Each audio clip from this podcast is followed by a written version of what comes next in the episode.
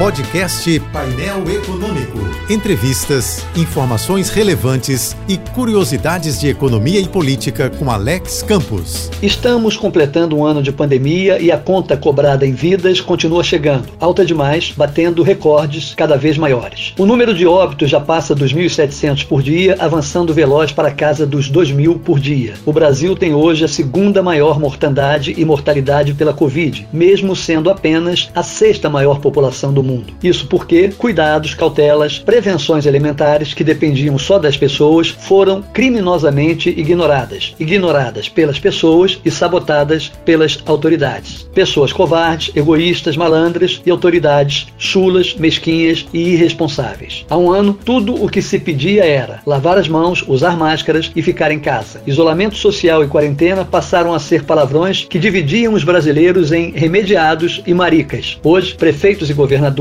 já adotam o lockdown de forma ainda desordenada e descoordenada, não como medida sanitária, mas como medida de desespero. Estados, municípios, Congresso, Supremo não se dão conta de que seguirão enxugando gelo enquanto não agirem em concordância federativa acima e além da omissão, da letargia, da indiferença e da negligência. A má gestão da apatia tem que sair de cena para dar lugar à boa ação da empatia. Em vez disso, militâncias, militantes, militontos e até militares ainda discutem a validade das vacinas. Vacinas que nem sequer estão disponíveis, algumas que nem sequer entraram no país, graças à tese de que o custo financeiro é mais importante do que o custo de vidas. Não por acaso bate agora esse clima de salve-se quem puder, bem ao gosto da nossa incivilidade.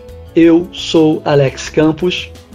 Bom dia e que Deus nos perdoe. Este e outros colunistas você ouve também em nossos podcasts. Acesse o site da JBFM ou as principais plataformas digitais e escute a hora que quiser, onde estiver. Podcasts JBFM. Informação a toda hora.